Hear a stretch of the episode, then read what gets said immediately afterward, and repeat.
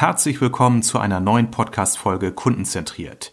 Es geht wie immer um kundenzentrierten Vertrieb, agile Führungsprinzipien und innovative Strategien.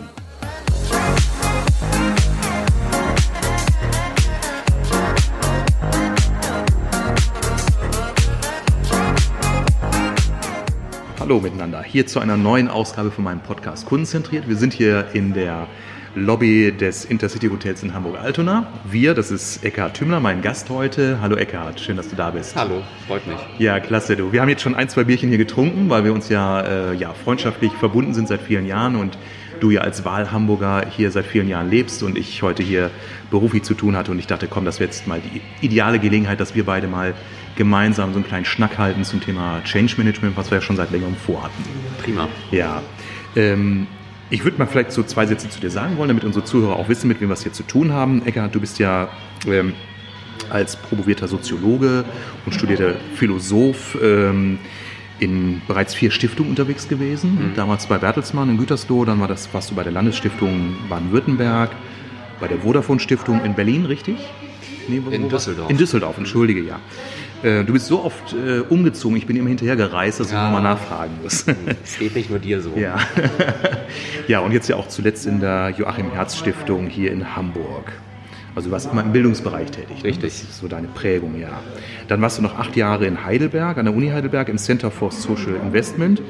Und jetzt, seit heute, bist du ja selbstständig, du bist ja Gründer einer gemeinnützigen Organisation für benachteiligte Grundschulkinder, speziell mit dem Schwerpunkt Lesen, richtig? Genau seit heute. Ja, klasse. Erstmal nochmal Glückwunsch dazu. Wir ja, haben eben schon mal kurz angestoßen. Dank. Sehr endlich, aufregend. endlich selbstständig, ja, ja endlich. so wie ich. genau, das stimmt. Ja, und... Ähm, mein großes Vorbild. Ich, ich, ich habe mich heute noch mit meiner Partnerin darüber unterhalten und wir haben festgestellt, dass du der erste Selbstständige warst, der mir so ganz bewusst über den Weg gelaufen Echt? ist, glaube ja, ich, den ja. ich, den ich persönlich kennengelernt habe. Jedenfalls hat es mich damals sehr beeindruckt. Ja, und es scheint dich ja nicht so sehr abgeschreckt zu haben. Sonst hättest du heute nicht den Weg zum Notar gemacht. Es, es hat natürlich dann schon noch 15 Jahre gedauert, aber immerhin. Oder es ist eine Form von Masochismus. Mag sein. Ja. Ähm, Eckhard, weswegen wir heute zusammengekommen sind. Die, die heutige Episode heißt ja, weshalb Change in Systemen selten gelingt. Ähm, dass wir heute zusammen äh, sprechen, hat ja äh, den Ursprung, dass wir uns vor ein paar Wochen mal hier bei dir in Eppendorf äh, in der Kneipe getroffen haben, haben Bärchen getrunken und haben darüber gesprochen, was auch so in unseren familiären Systemen so passiert. Wir haben beide schulpflichtige ja. Kinder. Und wir sind beide so ein bisschen in der Zeit von Corona auch so ja, enttäuscht oder erstaunt, wie wenig veränderungsbereit so unser Schulsystem hier in Deutschland ist. Ähm, du arbeitest ja auch jetzt eben wissenschaftlich schon seit längerer Zeit und jetzt speziell in der Selbstständigkeit an diesem Thema Schultransformation, schreibst auch ein Buch dazu. Ja. Das heißt, du beschäftigst dich neben dem Bildungswesen so als einem Schwerpunkt ja auch mit diesem ganzen Thema Veränderung äh, in Systemen. Vielleicht sollten wir für die Zuschauer noch mal ganz kurz oder Zuhörer mal ganz kurz erläutern, was heißt überhaupt System in unserem Kontext? Magst du vielleicht mal so zwei Sätze dazu sagen? Was ja, gerne. Von System ist in dem Zusammenhang immer dann die Rede, wenn eine große Anzahl von ganz unterschiedlichen Elementen miteinander kombiniert wird, um bestimmte Funktionen zu erfüllen. Systeme gibt es ja nicht nur im Bildungsbereich, sondern die gibt es auch in vielen anderen Bereichen in der Gesellschaft, sei es jetzt Energieerzeugung, Verkehr, Medizin, Landwirtschaft, was dergleichen, was dergleichen mehr ist. Und es ist immer so in all diesen Arrangements, dass so ganz, ganz unterschiedliche Elemente miteinander verbunden werden die dann möglichst zuverlässig äh, und in ziemlich großem Maßstab bestimmte gesellschaftliche Funktionen erbringen. Ja, ja. Ähm, so aus ähm, unternehmerischer Sicht könnte man sagen, ein System ist beispielsweise eine Organisation, ein Unternehmen mit allen beteiligten Systemelementen, Menschen, Richtig. Mitarbeitern zum Beispiel. Genau, man ja. muss sich eben immer darüber im Klaren sein, dass das, glaube ich, einfach ein wichtiger Punkt, äh, dass so unterschiedliche Zutaten zu diesem System dazugehören. Man hat immer die Menschen, äh, die bringen bestimmtes Wissen mit, bestimmte Einstellungen, man arbeitet in einer bestimmten Kultur miteinander, man arbeitet mit Gegenständen, äh, man arbeitet in einem bestimmten juristischen oder noch, noch anders ähm, verfasstem Regelwerk. Also man, man hat es immer so mit, mit ganz unterschiedlichen Komponenten, die zusammenkommen müssen, äh, damit das äh, alles zusammen gut funktioniert. Ja, ja. Also Regelwerk, darauf werden wir sicherlich auch noch zu sprechen kommen, weil Systeme haben ja auch äh, Regeln, Regelkreise, die funktional, aber auch dysfunktional sein können, Vor- und Nachteile mit sich ja. bringen. Ähm, wir waren ja auf dieses Thema äh, abends, wie gesagt, äh, so, so im Feierabendgespräch drauf gekommen, weil wir eben ja, ähm, ja auch beide für uns so festgestellt haben, hm, in der Zeit, äh, die wir jetzt in den letzten Monaten durchlebt haben, gab es ja einen starken Einfluss auf verschiedene Systeme von außen, nämlich mhm. die Corona-Krise, ja. äh, die gesamte Gesellschaft oder ja, die Gesellschaft unserer Welt sind ja da wirklich in, in Unruhe und Veränderungsnotwendigkeit äh, geraten und einigen ist es leichter gefallen als anderen. Und äh, wir haben festgestellt, Mensch, unser Bildungssystem, was ja seit Jahren, spätestens seit der PISA-Krise in der Diskussion ist äh, und, und reformiert werden sollte und wir mhm. werden immer die Skandinavier mhm. als Vorbild uns heranziehen, mhm. ähm, stellen wir fest, Mensch, jetzt wäre doch mal die Gelegenheit, äh, dass sich so ein System verändert, weiterentwickelt. Ja. Aber warum fällt es so einem System so schwer? Was ist auch so deine Erfahrung so aus mhm. deiner äh, Stiftungsarbeit? Mhm. Naja, es ist, äh, kommt auf das Ausmaß der Veränderungen drauf an.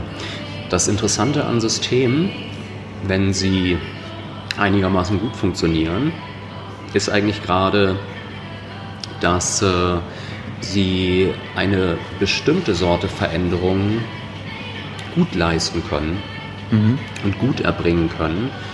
Dafür braucht man die nämlich und dafür baut man die ja äh, vorhin schon gesagt, Systeme sind äh, Gebilde, die eine bestimmte Sorte Funktion erbringen können. Dafür sind mhm. die gebaut. Mhm. Und charakteristisch für solche Systeme ist eigentlich, dass die recht gut darin sind, eine bestimmte Sorte Probleme auch gut zu lösen, mhm. eine bestimmte mhm. Sorte Veränderung zu erbringen. Mhm. mhm. Und äh, das sind eben letztlich die Probleme, die sich aus einem regelhaften mm. Betrieb ergeben. Ja? Also um ein konkretes Beispiel zu machen, äh, schau dir mal so eine Automobilfabrik an mm. oder sogar das, das äh, Automobilsystem als solches. Ähm, da stellt man eigentlich fest, dass die ganz gut darin sind, eine bestimmte Sorte Problem zu lösen und eine bestimmte Sorte Weiterentwicklung mhm, mhm. hinzubekommen, ja, die dazu ja. führt, dass so das Kernprodukt oder die, die zentrale Dienstleistung im Laufe der Zeit immer ein bisschen besser gemacht mhm. wird, mhm. Äh, dass äh, so Bugs, die in einer Generation noch auftreten, in der nächsten beseitigt sind, mhm. dass das Ganze immer kostengünstiger mhm. zu produzieren ist und was dergleichen mehr ist. Ja. So, ja. und das, das können die. Das müssen die auch. Sonst würde man solche Systeme und solche Organisationen überhaupt nicht äh, behalten. Ja, ja. So interessant wird es aber immer dann und problematisch wird es immer dann, wenn größere Veränderungen in der Umwelt dieser Systeme auftreten. Mhm, und zwar mhm. Veränderungen, die von einer Sorte sind oder die von einer Größenordnung sind, die man mit diesen Routineverfahren nicht mehr ohne weiteres in den mhm, Griff bekannt, mhm. bekommen kann. Ja, und dann wird spannend. Und äh, dann fangen eben die, die Probleme dieser Systeme an. So, warum ist das so? Das ist eben deswegen so, weil wir es mit Arrangements zu tun haben, in denen viele Teile äh, so zusammengefügt sind, damit ein ganz bestimmtes Ergebnis erzielt werden kann. Mhm, mh. Und das Problem tritt dann auf, wenn ganz andere Ergebnisse auf einmal gefordert sind dann ist es schwer hinzugehen und zu sagen, na, ich interveniere an einer ganz bestimmten Stelle oder ich tausche mhm. Ein ganz bestimmtes Rädchen aus oder ich tue ein neues Rädchen hinein. Ja, ich glaube, das, äh, das ist relativ einleuchtend. Das ja, ist leichter, ja. so ein komplexes System durcheinander zu bringen, als es besser zu machen. Ja, ich meine, es ist ja auch alles aufeinander, die, die Systemteile sind ja auch also perfekt aufeinander eingespielt. Ne? Also ein Automobilhersteller kann sagen, baut mir ein besseres Auto, dann können die Ingenieure die, die, die Motoren besser machen, Ganz die genau. Designer können das äh, Design besser gestalten, die Marketingabteilung kann besseres Marketing machen, der Vertrieb kann besser verkaufen. Äh, aber letztendlich zu sagen, wir wollen keine Automobile mehr bauen, sondern äh, Carsharing-Systeme, würde so ein System wahrscheinlich radikal ins, in, in, in, in, die Krise bringen oder, oder Das Oder in die Ablehnung? Was, was das, ist, das ist genau der Punkt. Eine bestimmte ja. Sorte Veränderungen können diese Systeme sehr gut, dafür haben wir sie. Und eine andere Sorte Veränderung, eben eine Sorte, die radikalerer Natur ist, die können die sehr schlecht. Ja. ja und äh, deswegen haben wir eben äh, auch jahrzehntelang irgendwelche Modellversuche im Bereich von E-Mobilität gehabt, ja, aus denen ja. aber nichts geworden ist, weil die klassischen Hersteller äh, sich dafür letztlich nicht interessiert haben. Ja, ja. Und äh, ein Durchbruch ist nicht zu, äh, also es ist wirklich kein, kein Zufall, dass, dass der Durchbruch äh, dann Tesla gelungen ist, als ein völligen Newcomer in dem Gebiet. Ja, ja, nicht den etablierten großen Unternehmen. Ja, ist ja oft so. Ne? Also das Smartphone wurde ja auch nicht von Nokia entwickelt, dem damals für den Anbieter von, von, von Mobiltelefonen, sondern von einem sicherlich auch IT. Unternehmen, aber äh, einem, dem man, äh, ich sag mal, eher anderes zugetraut hat, nämlich Bau von Computern. Ne? Ja, das ist ein Muster, das man eben immer wieder findet. Also radikale ja. Innovationen, die deutlich von den Routinen abweicht, die Systeme normalerweise an den Tag legen, ja, Organisationen ja. normalerweise an den Tag legen, die entsteht eben außerhalb ja. der Systeme und nicht in ihnen selber. Ich meine, bei einem Industrieunternehmen kann man das ja vielleicht noch so ein Stück weit nachvollziehen. Also eine Automobilfabrik kann ja nicht mit einmal sagen, wir schmeißen jetzt alle Fließbänder und alle Pressen und Stanzen und Schweißautomaten weg und äh, installieren jetzt einfach nur irgendwelche Büros, ja. wo äh, Konzepte entwickelt werden. Also das geht ja allein von der Invest vom Investitionsbedarf nicht, aber, aber äh, Dienstleistungsbereiche oder unser Bildungswesen, wo man doch sagt, es braucht ja nicht mal eine ein, eine riesige technologische Investition, um Schulen zu digitalisieren. Es braucht pro Klasse vielleicht 20 bis 30 Laptops. Wir sprechen ja nicht über Milliarden Investitionen pro Schule, sondern vielleicht von Zehntausenden. Und ich, wenn ich das sogar nochmal ausklammer, wenn ich nur sage, lass uns doch mal einfach Bildungssystem moderner machen, didaktisch moderner machen, warum, warum sträuben sich solche Systeme so stark? Weil die Ressourcen müssen doch eigentlich da sein, also geistig, intellektuell, ich würde jetzt zynisch sogar behaupten, auch von den zeitlichen Ressourcen. Mhm. Aber das würden Lehrer natürlich abstreiten. Entschuldigung, liebe Lehrer. Ich habe euch immer geliebt, viele von euch. Na, ich würde tatsächlich äh, sagen, dass das liegt daran, dass Menschen, die in solchen Systemen arbeiten, letztlich auf eine bestimmte Art und Weise sozialisiert sind. Ja, man, ja, ja. ist eben darauf trainiert, eine bestimmte Sorte von Problemen als relevant wahrzunehmen und andere eben nicht. Hm. Man ist darauf sozialisiert, eine bestimmte Sorte von Lösungen als legitim anzusehen hm. und andere nicht.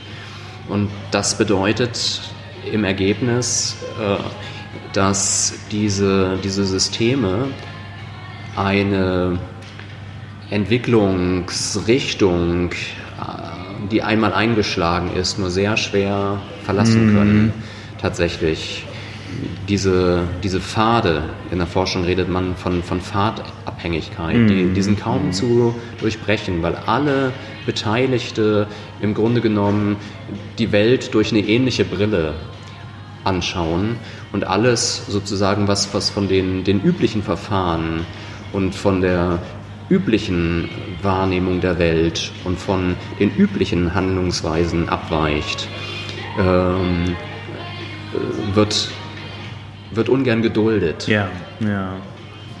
Ja, ich meine, ähm, man weiß ja zum Beispiel aus der äh, Verhaltensforschung, wenn Menschen ein, ein, ein Verhalten verändern wollen, dass es wirklich eine, eine, eine, eine kontinuierliche Konditionierung, also eine, eine, eine, ähm, Ausdauer braucht eine Konditionierung. Ne? Also wenn ein Mensch bei motorischen Fähigkeiten 600 Wiederholungen mhm. benötigt, ein mhm. kleines Kind, um etwas zu können, mhm. äh, Klötze stapeln, dann kann man sich vorstellen, man muss man mindestens 600 Mal das genaue Gegenteil tun, um sich diese Art von Motorik abzugewöhnen, eine andere Form mhm. abzugewöhnen. Ne? Also wie Nägelkauen abgewöhnen mhm. oder sich ein anderes Essverhalten antrainieren. Mhm. Also allein im Alltäglichen merken wir schon, wie schwer es uns fällt, Veränderungen bei sich selbst zu etablieren. Wenn ich dann noch das Ganze für meine Organisation von 2000 Mitarbeitern äh, realisieren oder umsetzen will, dann, dann kann ich mir vorstellen, das ist natürlich auch ein echtes dickes Brett, was zu bohren ist. Ne?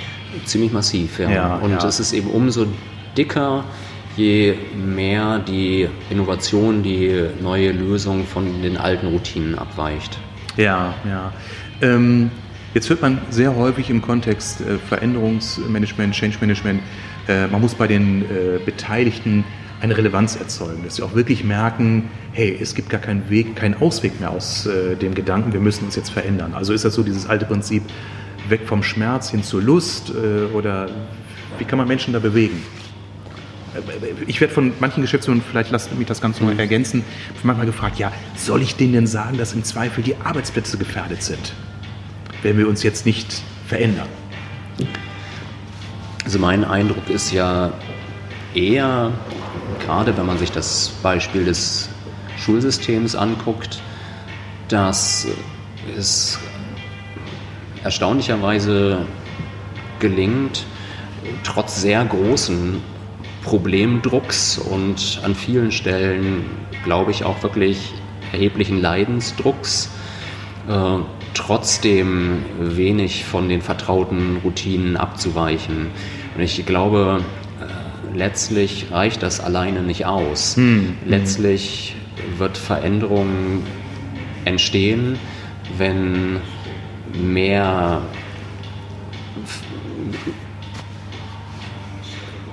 wenn mehr und noch bessere Voraussetzungen äh, dafür geschaffen werden. Also ich glaube zum Beispiel, dass äh, außer einem erheblichen Problemdruck es äh, natürlich eine Veränderung erleichtert, wenn ich einfach weiß, was ich stattdessen tun soll. Und mhm. je klarer mir ist, mhm. was ich stattdessen tun soll, desto leichter wird die Veränderung auch sein. Dann kommt als dritter Punkt hinzu, dass es für Menschen hilfreich ist, wenn sie ihr Handeln in einen größeren Kontext und vielleicht auch attraktiveren Kontext einordnen können. Sprich, wenn ich attraktive Ziele habe, wenn ich vielleicht sogar besonders herausfordernde oder, oder spannende, ganz große Ziele habe, dann wird es mir viel leichter fallen zu verstehen, warum ich das eigentlich machen soll und äh, wo die Reise eigentlich hingehen soll äh, und wofür das alles eigentlich am, am Ende gut sein soll. Also ich glaube, so diese unterschiedlichen Komponenten müssen zusammenkommen. Also das heißt, wenn ich als Unternehmer jetzt äh, meine Mitarbeiter, meine Organisation aus den verschiedenen Bereichen sozusagen motivieren möchte, diesen Weg der Veränderung mitzugehen, muss ich sie mit einbeziehen und mit ihnen gemeinsam entweder eine Vision entwickeln oder ihnen eine Vision geben, die größer ist als nur sozusagen der Druck, den ich ausspreche, wir müssen es tun, sonst sind möglicherweise Standorte gefährdet. Genau, also es geht nicht nur darum zu sagen, was ich nicht mehr will, wovon ich wegkommen will, ja, sondern es ja. geht darum, eine gemeinsame Richtung zu haben, die mir sagt, wohin ich eigentlich stattdessen will. Ja, Und ich brauche Instrumente oder also zumindest äh, irgendeine Vorstellung davon, wie das eigentlich gelingen soll, auf welchem Weg ich dorthin gelingen, äh, gelangen soll. Ja, ja. Also ich ähm, habe mich in den letzten Jahren auch mit dem Thema New Work beschäftigt, wo es ja auch darum geht, völlig neue Arbeitsweisen in Organisationen zu etablieren, mhm. ja auch getrieben durch das ganze Thematik Disruption, mhm. VUCA World und so weiter, wo Organisationen einfach auch gefordert sind, über ihre Arbeitsmodelle mal nachzudenken, zu sagen, ey, wir kriegen auch nur jüngere Menschen hier in die Organisation, wenn wir ihnen auch attraktive Arbeitsumgebungen schaffen und nur wenn wir sie auch beteiligen, bekommen sie auch die Motivation, auch Projektverantwortung zu übernehmen und, und, und. Also was ja vielleicht für dich aus dem universitären Kontext viel, viel selbstverständlich ist, als jemand, ja. der, ich sag mal, eine kaufmännische Ausbildung, Groß- und Einzelhandelwesen gemacht hat und eigentlich seit dem 16. Lebensjahr gelernt hat, genau das auszuführen, was sein Vorgesetzter ihm immer vorgebetet hat. Ja. Also da äh, merkt man ja auch, dass Unternehmen sich damit beschäftigen. Und das hat ganz viel auch zu tun, was ich lese und was ich erfahre in meiner mhm. beratenden Funktion, was ich höre von mhm. Geschäftsführern, die das schon teilweise mit Erfolg durchführen oder umsetzen. Es hat ganz viel zu tun mit Kommunikation, es hat ganz viel zu tun mit Transparenz, mit äh, ähm, dem ganzen Thema auch Eigenverantwortlichkeit fördern, also all das, was so in den typischen mhm. äh, Agilitätskontexten auch diskutiert wird, also Empowerment äh, Vision, aber auch Teilerfolge feiern. Also äh, es braucht auch wirklich ein, also eine große Portion Zeit für die gute Kommunikation untereinander und miteinander. Ja, und es braucht natürlich äh, Kohärenz. Das ist, ist glaube ich, ganz wichtig. Also Ah, ja, es ist okay. ja ganz leicht hinzugehen und zu sagen, naja, es muss halt eine Vision her und äh, es muss agiles Arbeiten her. Ja. Ähm, aber der, der Punkt ist natürlich, äh, dass es in Organisationen äh, faktisch an vielen Ecken und Enden äh, immer da auch zu, zu Reibung kommt und man sich nicht immer ganz im Klaren darüber ist, inwiefern alle eigentlich äh, die Vi- Vision teilen, ähm, inwiefern eigentlich äh, wirklich die Freiräume geschaffen werden, Ja. äh, die man braucht, um sich da auf die Reise zu machen. Und ähm, das scheint mir eben auch ganz, ganz wichtig äh, dabei zu sein. Also wenn man, wenn man tatsächlich äh, der, gemeinsam der Meinung ist, dass die aktuelle Position auf die Dauer nicht haltbar ist, wenn man wirklich gemeinsam der Meinung ist, dass man so eine grundsätzliche Vorstellung davon hat, wo man in Zukunft eigentlich hin will und dann aber auch wirklich in vollem Umfang die Konsequenzen daraus zieht, dann kann das gelingen. Ich finde immer ganz gut in dem Zusammenhang diese Formulierung aus der, aus der Notenbankenwelt, whatever it takes. Ja? Also wenn wir der Meinung sind, dass wir echte und nicht nur kosmetische Veränderungen erzielen wollen, dann heißt das, da müssen wir auch wirklich tun, whatever it takes. Und das erfasst dann eben die ganze Organisation und alle Ebenen der Organisation und nicht Ja. nur einzelne Teile davon und nicht nur symbolische Veränderungen. Ich habe in dem äh, Zusammenhang fallen mir so zwei Statements ein, die ich in den letzten Wochen aufgenommen habe. Ein Statement stammt von einem, einem Mitarbeiter eines Konzernes, wo es jetzt um auch einen großen Veränderungsprozess geht, im vertrieblichen Bereich, wo ich einen Teil mit begleiten darf. Der sagte mir, Armin, ich habe hab alle zwei Jahre hier ein neues Geschäftsführungsmitglied äh, erlebt. Ich höre mir das jetzt einfach mal an. Weil ich habe hier alle zwei Jahre eine neue Geschichte gehört. Also das Thema Glaubwürdigkeit ist, glaube ich, auch ganz wichtig. Da haben, ich glaube, viele äh, äh, Führungskräfte aus Geschäftsführer oder auch Vorstandsebene einfach auch ihr, ihren Bonus verbraucht. Ne? In einem anderen Zusammenhang sagte mir jemand von einem anderen Unternehmen, Armin, weißt du was, wir stehen ja alle am Flussufer und lass mal die Leichen hier runterschwimmen und wart mal ab, bis wieder frisches Wasser kommt und dann sehen wir weiter.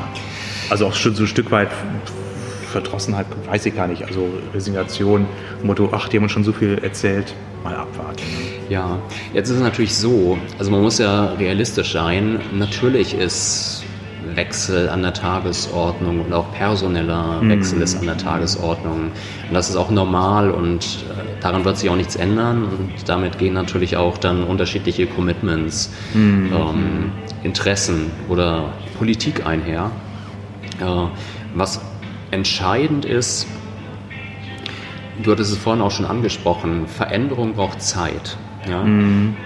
Und äh, je umfassender die Veränderung ist, desto mehr Zeit braucht sie. Radikale Veränderung, radikale Innovation braucht richtig viel Zeit. Du hattest auch gesagt, wenn man über Systemveränderung spricht, ne, in dem Ausmaß, über das ich nachdenke, dann reden wir von Generationen. So viel Zeit haben jetzt vielleicht einzelne Unternehmen nicht, aber daran wird eben deutlich, Zeit ist wirklich ein Faktor. So, und deswegen glaube ich, dass das A und O der Organisation von Veränderungen, die nicht nur kosmetisch ist, sondern substanziell ist und die zu möglicherweise auch ganz neuen Produkten, Dienstleistungen, Verfahren führt. Das A und O ist es, diesen Prozessen wirklich einen Raum zu schaffen, in dem sie dauerhaft operieren können, sich entfalten können, in denen sie einigermaßen geschützt sind von den Auf- und Abs und dem Hin und Her interner Firmenpolitik und in dem einigermaßen zuverlässig die Ressourcen zur Verfügung gestellt werden, die man dafür braucht. Also es sind drei ganz zentrale Komponenten. Ja. Stabilität, äh, Schutz und gute Ressourcenausstattung, ohne die das nicht gelingen kann. Das ist nochmal, äh, ich glaube, ein ganz, ganz entscheidender Hinweis oder so, nehme ich das von dir wahr und das, das, das äh, äh, würde ich bestätigen mit meiner Erfahrung als Berater. Ähm, und das ist das, was Firmen häufig unterschätzen aus meiner Sicht. Ich meine, nichtsdestotrotz liest man immer wieder, dass 80 Prozent aller Change-Projekte vor die Wand fahren oder einfach auslaufen. Äh, es reicht eben nicht aus, mal 20.000, 30.000 Euro Budget für den Berater zu, zu parken und mal zu sagen, wir müssen jetzt mal so 20 Schulungstage noch einplanen mhm. und ein paar Weeklies noch initiieren. Das alleine reicht nicht aus. Also das ist, das ist dann zu klein gedacht. Ne? Man muss wirklich sich darüber im Klaren sein, wenn wir eine radikale Veränderung in der Organisation wollen, dann brauchen wir wirklich ein Budget und kein zu knappes. Und wir brauchen einfach auch Zeit und müssen dann auch wirklich durchhalten. Richtig. Und das sind die Rahmenbedingungen für Innovationen aller, äh, aller Art und, ja, ja. und äh, an allen Orten. Ohne die geht es einfach nicht. Ja, ja. Ähm, ich glaube, für die Unternehmer haben wir jetzt einige wichtige Aspekte zusammengefasst. Jetzt vielleicht für alle Zuhörer, die auch noch schulpflichtige Kinder haben.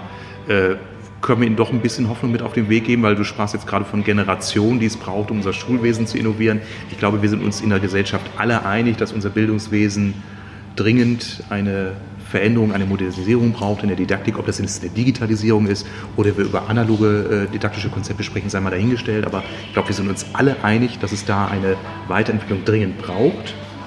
Ähm, können wir unseren Zuhörern da in irgendeiner Weise eine Hoffnung machen? Neben der Tatsache, dass natürlich du als Experte nicht nur ein Buch schreibst, sondern die Welt verändern wirst mit deiner Arbeit. Hoffentlich. Hoffnung sollten wir auf jeden Fall haben und Hoffnung dürfen wir auf gar keinen Fall verlieren.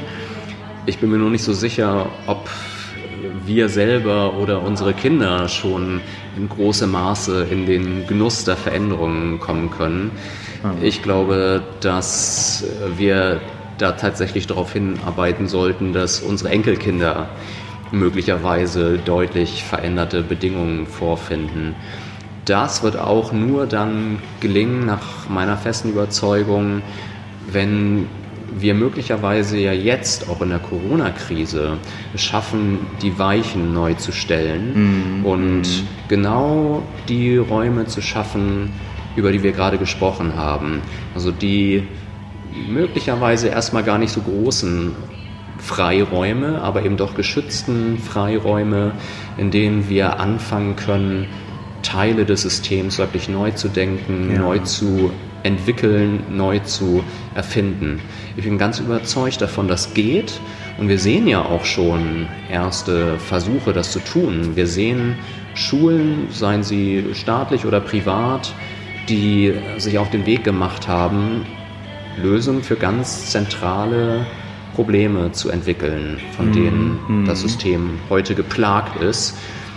Und äh, wenn es uns gelingt, aus ganz vereinzelten Leuchttürmen und noch ziemlich isolierten guten Beispielen eine größere Bewegung für viel bessere Schulen zu machen, also dann bin ich äh, eigentlich ganz hoffnungsvoll, dass uns äh, da eine Entwicklung gelingen kann, die, ja, wie gesagt, also vielleicht nicht in den nächsten 10 und 20 Jahren, aber doch in 30, 40, 50 Jahren mm, da wirklich ja, substanzielle ja, Veränderungen erzielt.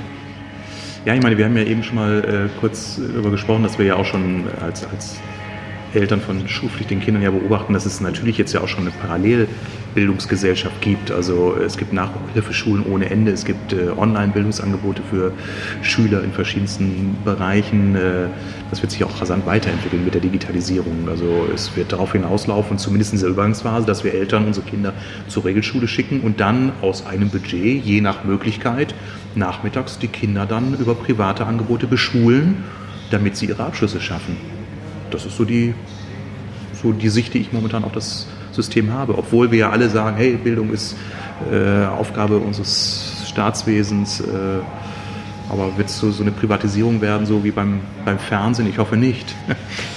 Ich hoffe zumindest in einer anderen Qualität. Ja, Digitalisierung ist die große Chance.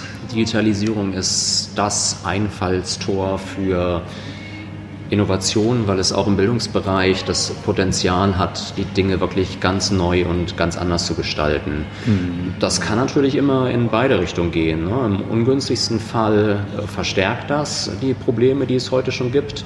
Und dann können diejenigen, die äh, ohnehin äh, schon die besten Ausgangsbedingungen haben, Digitalisierung noch zusätzlich äh, nutzen mhm. zu, mhm. zu ihren Gunsten oder zum Vorteil ihrer Kinder und äh, diejenigen, die schlechte äh, Ausgangsbedingungen haben, äh, Kinder, die aus armen Familien kommen, Kinder, die im falschen Stadtteil wohnen, die werden noch weiter abgehängt.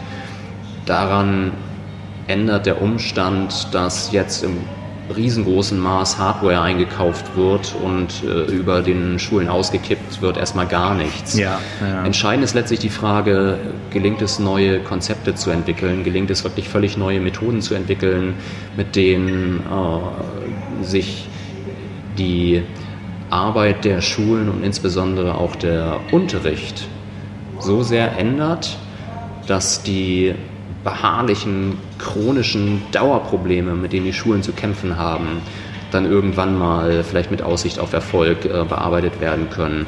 Und das ist, glaube ich, die zentrale Weichenstellung, auf die es jetzt ankommt. Ja, gelingt es, diese Entwicklung in eine Richtung zu lenken, die wirklich zu echten Problemlösungen mm. führt, zu den mhm. Problemen, mit denen wir uns jetzt schon die ganze Zeit mehr oder weniger erfolgreich umschlagen oder gelingt uns das nicht?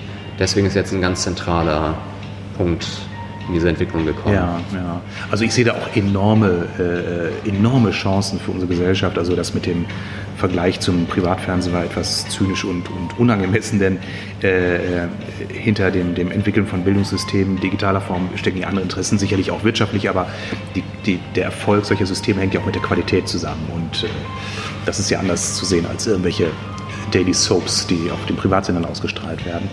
Ähm, Riesenchancen. Äh, das Thema Bindifferenzierung ist ja immer so ein Thema in den Schulen. Kann man in der Schulklasse wirklich die unterschiedlichen Leistungs- und Entwicklungsstände der Kinder wirklich auch auffangen? Das kann ein Klassenlehrer mit 28 bis 30 Kindern definitiv nicht. Ja. Auch wenn sie es mal alle behaupten. Das können digitale Formen viel, viel besser. Man kann viel besser in die individuelle Förderung gehen, in die Wiederholung gehen und, und, und. Man kann attraktiver gestalten. Das sehe ich auch als Riesenchance. Ich wünsche mir, ich wäre in der Zeit dann nochmal Schüler, denn ich habe die Schulzeit für mich so kennengelernt vor vielen Jahren, wie es wahrscheinlich meine Väter und Großväter auch getan haben, mhm. meine Mütter und Großmütter, nämlich in einer unveränderten Form von Frontalunterricht und, und Kreidetafel und quietschenden äh, Kreidestückchen bis hin zu Disziplinarmaßnahmen wie Disteln ausstechen auf der Wiese vor, ja. äh, vor dem Klassenraum, wenn wir Blödsinn gemacht haben. Also so ein bisschen Feuerzangenbowlen-Atmosphäre war auch bei mir noch da. Und ich hoffe, dass eben unsere Enkelkinder äh, und Urenkel dann eine viel, viel individuellere und einfach bessere Form von, von, weiter, äh, von, von Bildung erleben. Ja, und ich wünsche einfach unseren Unternehmerinnen und Unternehmern, die jetzt hier dieser Folge gelauscht haben, dass sie ein paar Impulse mitnehmen für sich, auch für ihre Unternehmensentwicklung. Denn Veränderungen finden überall statt. Ich finde das super spannend, in der heutigen Zeit zu leben. Äh, wir haben ja alles miterlebt, vom äh, Weltscheibentelefon über Smartphone bis hin zu einer Form, die wir vielleicht jetzt uns noch gar nicht vorstellen können.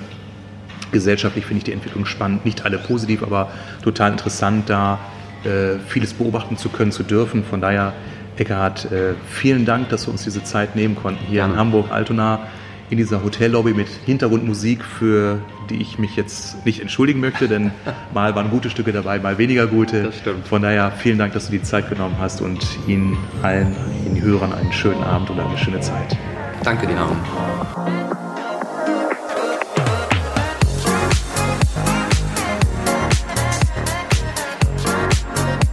Vielen Dank fürs Zuhören.